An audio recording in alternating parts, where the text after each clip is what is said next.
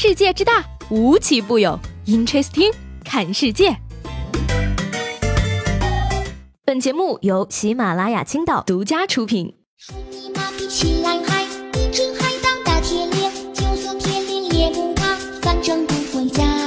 Hello，各位好，欢迎收听本期的 Interesting，我是西贝。今儿呢是三八国际妇女节，那么在节目开始呢，首先祝各位听我节目的小仙女们都能实现车厘子自由、包包自由、买房自由。然后呢，你们就需要算一下了，你离财务自由还差多少钱？说胡润呢，在今年的一月份发表的关于财务自由的报告中称啊，如果说生活在中国的一线城市，那么实现财务自由的标准是二点九亿人民币。这样说的话，其实我也不差钱嘛，我差个枕头而已啊。自由给你们了，太贵了，告辞。不过呢，二点九亿才算是财务自由，大家其实心里都踏实了，也不用焦虑了。什么叫不焦虑呢？你看啊，大家都干不成的事情就都不会焦虑了，怕的是什么？怕的是旁边的人把这事儿干成了，看着就心慌呀。这种消息越多，越让人坐立不安。一会儿这个同学发财了，一会儿那个前同事买奔驰了，太糟了。而我呢，每逢要放弃的时候呢，又会鬼使神差的觉得自己还有戏。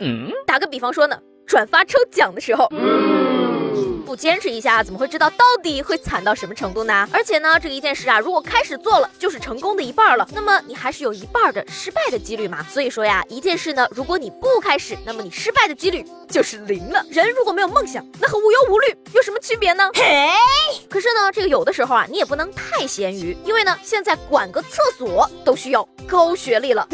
之前呢，这个武汉发布了事业单位面向社会公开招聘工作人员的简章，其中啊，洪山区城市管理委员会公厕管理站招聘两名公厕管理员，而最低学历要求为本科。这一公厕管理员岗位的要求啊，引发了网友的大量吐槽。听到了吧？不好好读书，你管个厕所都不够格呀！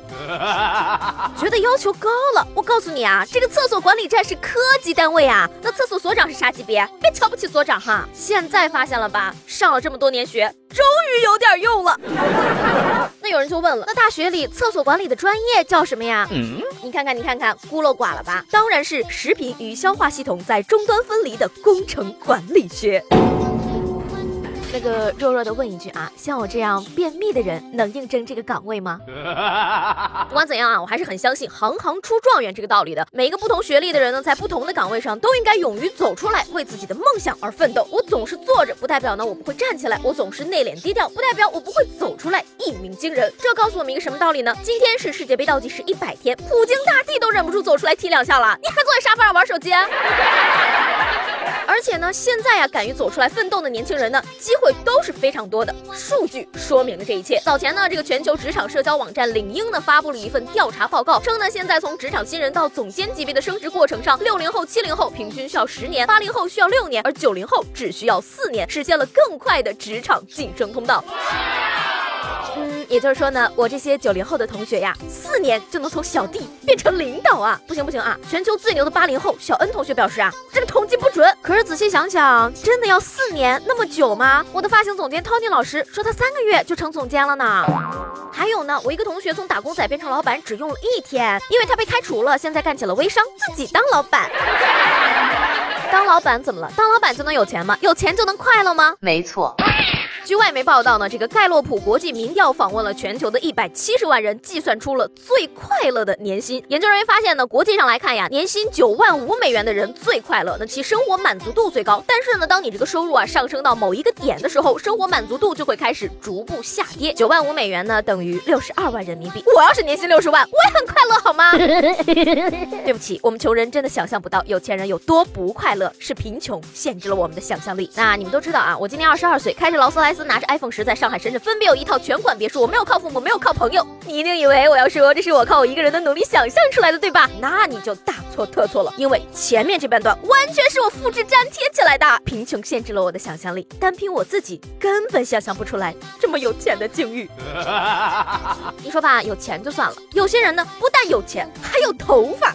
不过呢，你们头发多的人啊，你不要高兴的太早，因为啊，研究发现脱发的人其实有三大好处呢。第一，不易患心血管疾病，因为呢，九成脱发是因为雄激素水平过高，而雄激素高的人呢，体内的胆固醇分子呢不容易积聚在血管壁上，所以呢更不易易患心血管疾病。第二呢，更长寿，脱发者毛囊相关的一个基因呀，能够有效的抗衰老。第三，人更聪明，高的雄激素水平呢，有利于右脑正常生理活动的开发和维持。上帝说要有光，于是有了光头。虽然这听起来像是一个好消息，可是头发那么丑，还活那么久，我这辈子活的可太惨了呀！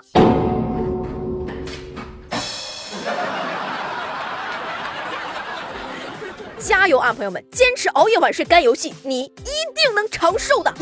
说到这儿呢，就想问问大家了啊，你是不是一个熬夜党呢？你平均每天晚上都是几点睡觉呢？把你答案呢写在我们节目下方的评论里，让我来看看跟我一样熬夜修仙的到底有多少人。昨天呢问大家童年的时候最喜欢的动画片是什么啊？这个月光海岸说了是七龙珠，看了三十多年了，不时还会找出来看看。